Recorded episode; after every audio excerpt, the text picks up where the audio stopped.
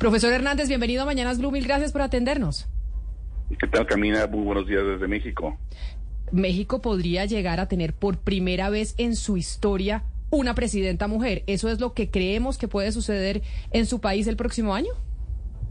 Así es, Camila. Efectivamente, hoy tenemos ya prácticamente prefiguradas las dos candidaturas que pueden ser las más competitivas para el próximo año, tanto la candidata de Morena, que es el oficialismo eh, heredero, digamos, del, em, del, del, sexenio de López Obrador, que es Claudia Sheinbaum, que gobernó la Ciudad de México recientemente, y la eh, ahora postulante de la oposición, que está aglutinando a los partidos PRI, PAN y PRD, que durante muchas décadas fueron adversarios y que ahora están juntos inéditamente en estos años para enfrentar la hegemonía de Morena.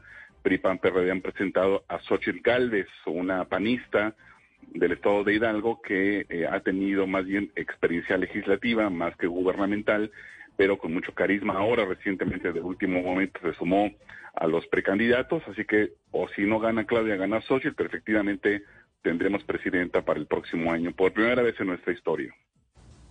Ahora, ¿qué le recomienda usted al señor Ebrard? Dice, yo no sé si apoyar a Morena, yo estoy pensando ver si busco mi candidatura por otro lado, incluso de manera independiente. ¿El señor Ebrard eh, estaría disparándose el pie si opta por la opción de irse de manera independiente y fuera de Morena? Así es, Marcelo Ebrard ha sido compañero de muchas luchas desde hace más de 20 años de López Obrador.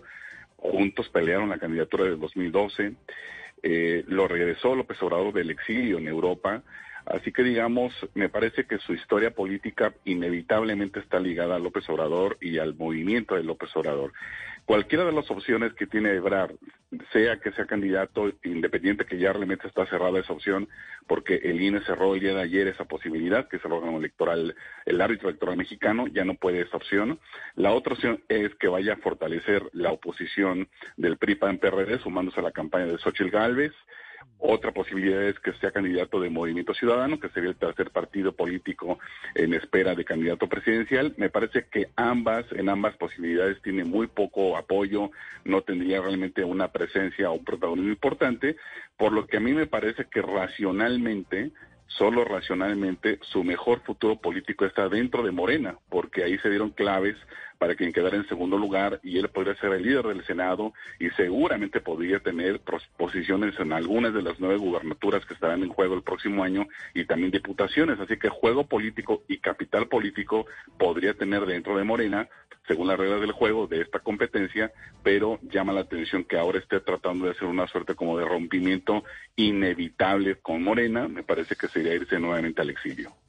Profesor Hernández, ¿qué tan preparado está México para un posible outsider? Se lo pregunto porque ayer llamó la atención o fue noticia que el actor y productor de cine Eduardo Verástegui eh, fue al, Instituto Nacional Electoral a entregar los documentos para inscribirse como candidato independiente para las elecciones. Y uno diría, México, un actor, pues qué raro.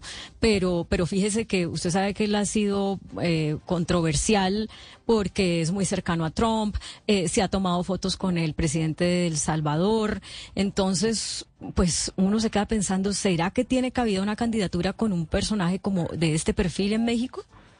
Así es, es eh, una pregunta interesante porque nos lleva al análisis de lo que está pasando en América Latina con respecto a candidaturas de derecha o de ultraderecha que, eh, digamos, sobre todo en países como los nuestros, no hayan existido. Eh, efectivamente, eh, digamos, esta, esta postulación suena interesante, pero México todavía no tiene condiciones sociopolíticas desde mi punto de vista para que sean candidaturas competitivas. Sí ha tenido en este sexenio particularmente un espacio político, la ultraderecha, que insisto, en México no existía.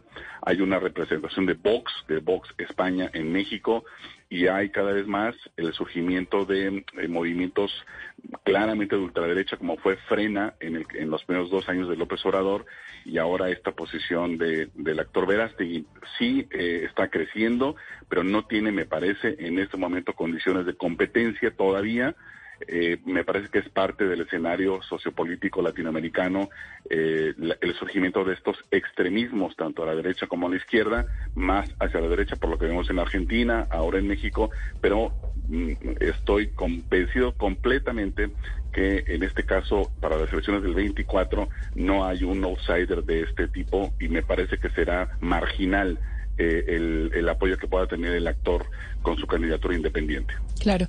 Señor Hernández, hablemos un poco de lo que puede pasar si la señora Claudia Sheinbaum llega a ser presidenta de México.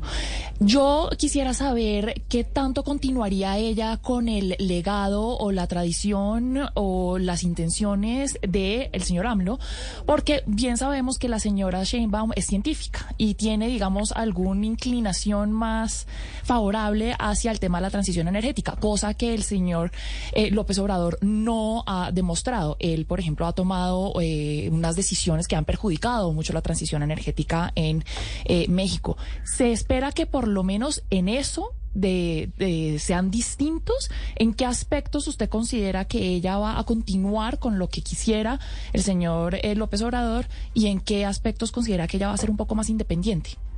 Sí, un par de aspectos importantes antes decir a, nuestro auditorio. México eligió por primera vez en 2018 un presidente de izquierda.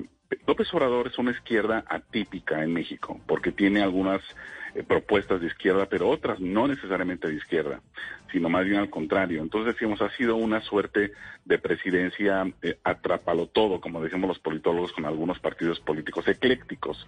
Claudia Sheinbaum es absolutamente de izquierda. Ella no pertenece, eh, en México es muy común que haya expriistas, expanistas, experreristas, todos son ex en el caso de Claudio Sheinbaum es totalmente de izquierda y sería la primera vez que efectivamente haya un presidente que, que está formado en la izquierda completamente y su agenda de izquierda en la Ciudad de México cuando estuvo acompañando a López Obrador en la jefatura de gobierno, sí se movió claramente en los temas ambientales y en los temas relacionados con la política social.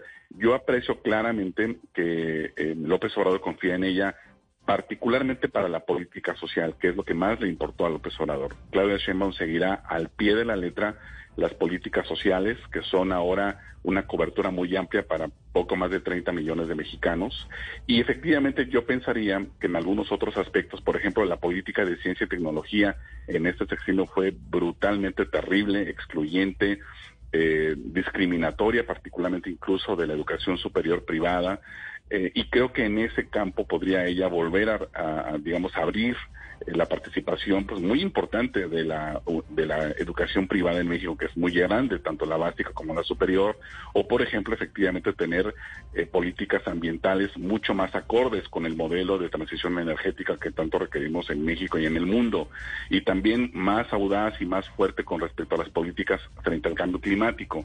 Así que sí es una es licenciada en física y es doctora en, ingeniería ambiental, así que he sido muy cauta naturalmente con estos temas que López Obrador los ha mandado, digamos, a la periferia y a los márgenes de su política. Profesor Hernández. Pero creo que en eso sí podría seguirle. Con eso que usted está diciendo, entonces se desvirtúa esa creencia que existe, yo creo que en México y en otras partes del mundo, en donde si llegase a ganar la señora Sheinbaum la presidencia de México el próximo año, no es cierto que sería el títere de Andrés Manuel López Obrador y que esa sería la razón por la cual en Morena habrían preferido que ella ganara y no el señor Marcelo Ebrard, que sería mucho más difícil de controlar. Desde en, 1928 se asesinó a un presidente electo, Álvaro Obregón, y desde entonces cada presidente ha querido poner a un títere en la presidencia de la República y no ha ocurrido hasta la fecha, aún con los poderes tan grandes que tenían los presidentes en tiempos del PRI siempre hay un parricidio en todos y cada uno de los que han ganado la presidencia de la República, aupados por el anterior. Entonces, cada seis años se repite esta historia y esta novela cada seis años. Todo el mundo piensa que puede ser el títere del presidente anterior, pero es tal el poder del presidente en funciones en México que eh, se desmarcan inmediatamente en muchas cosas. No dudo, naturalmente, que va a haber una continuidad en la política social, pero ella irá construyendo su propia figura presidencial y su propio legado. Va a haber una separación tajante con respecto a muchas cosas, porque eso le va a permitir, eso le permite el margen político en México. Claro, doctor Hernández, hay algo que uno no, no, tal vez no termina de entender fuera mm, de México y tiene que ver con la popularidad de López Obrador. México eh, tiene en estos momentos nueve de las diez ciudades más peligrosas de todo el planeta. El peso mexicano se ha devaluado frente al dólar. Eh, ¿Por qué López Obrador, junto con Nayib Bukele y Luis Abinader de República Dominicana, aparece como de los presidentes más populares de América Latina, a pesar del grado de violencia que vive México y a pesar de que en temas económicos no le ha ido tanto bien? Sí, eh, pues son también las preguntas que se hacen acá al interior de México, porque efectivamente es un fenómeno bastante atípico. Él tiene, él ha conservado en estos casi cinco años de presidencia el 60% y en algunas entidades más, a veces el 70% de apoyo popular, eh, básicamente porque tiene ese carisma, es, un, es una figura, es un fenómeno político carismático, porque tiene una manera de eh, conversar, narrar, eh, y, tener un discurso político muy franco con la gente, particularmente con la gente sencilla, con la gente del pueblo, digamos, se comunica muy bien.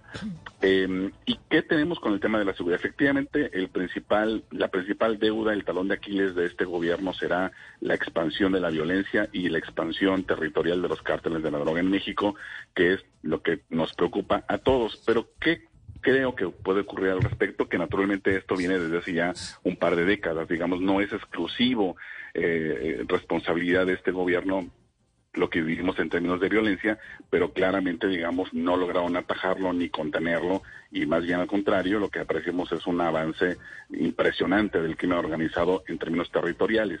Entonces, digamos, sí es una, eh, digamos, es una contradicción, es un fenómeno difícil de explicar, pero creo que en general de hecho, este año la economía de México va eh, está despuntando de una manera muy impresionante. Va, seguramente terminaremos con poco más de 3% del Producto Interno Bruto. Y hoy se acaba de mencionar que somos ya el principal socio comercial de Estados Unidos por la cantidad de exportaciones, tanto agroalimentarias como de coches que tenemos. Entonces, más bien, la economía va a acompañar eh, favorablemente la candidatura de Claudio Sheinbaum y el tema de la violencia, insisto, me parece que los mexicanos en general lo han sopesado con respecto a lo que pasó con los anteriores gobiernos.